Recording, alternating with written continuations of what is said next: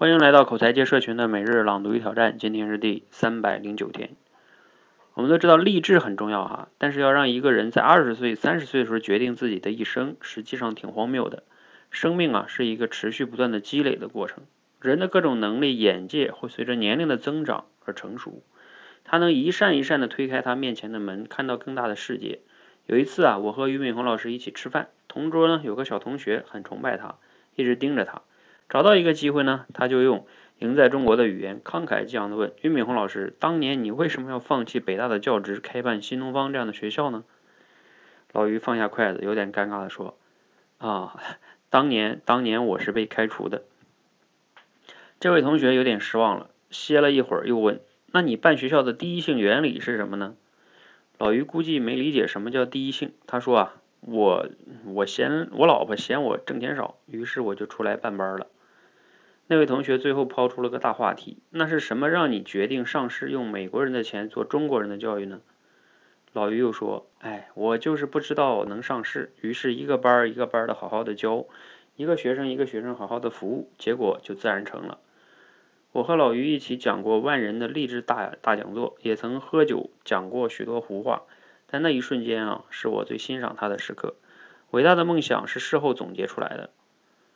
当时你需要的就是一个行动的小意义，比如用几年的时间体验一下一线城市的热门行业，看看世界有多大，有一个想赚钱的野心，然后踏踏实实的干，用自己的积蓄养好一只猫，把它安置在自己租下来的、按自己喜欢布置的一个向阳的单间，周末时和好友痛痛快快的玩一本，玩一盘剧本杀。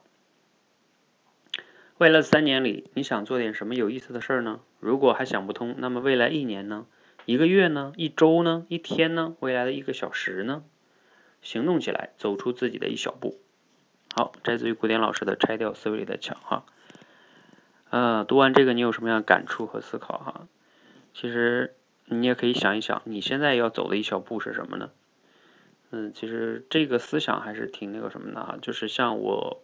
过去这几年帮我们学员去练口才也是的，很多人啊练口才就是想着，哎呀，想要各种各样提升什么即兴表达呀、公众演讲能力啊，啊，希望跟任何人都能在任何场合聊天聊得很好啊，啊，等等等等等，讲话不紧张啊，哎，非常多的期待，但是，嗯，看看当下就不知道该干什么了。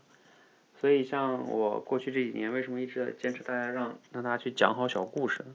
就有点像这里边的思想一样，你先甭想那么多，你先走出第一小步，就是把一个很小的故事脱稿把它讲好啊，先做好这一步，你才能慢慢的走好后边的步哈。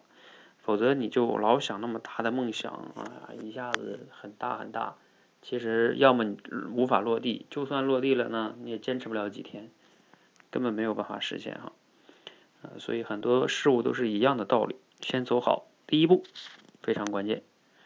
你接下来的第一步是什么呢？欢迎可以思考留言哈。好，欢迎和我们一起每日朗读与挑战，持续的输入、思考、输出，口才会更好。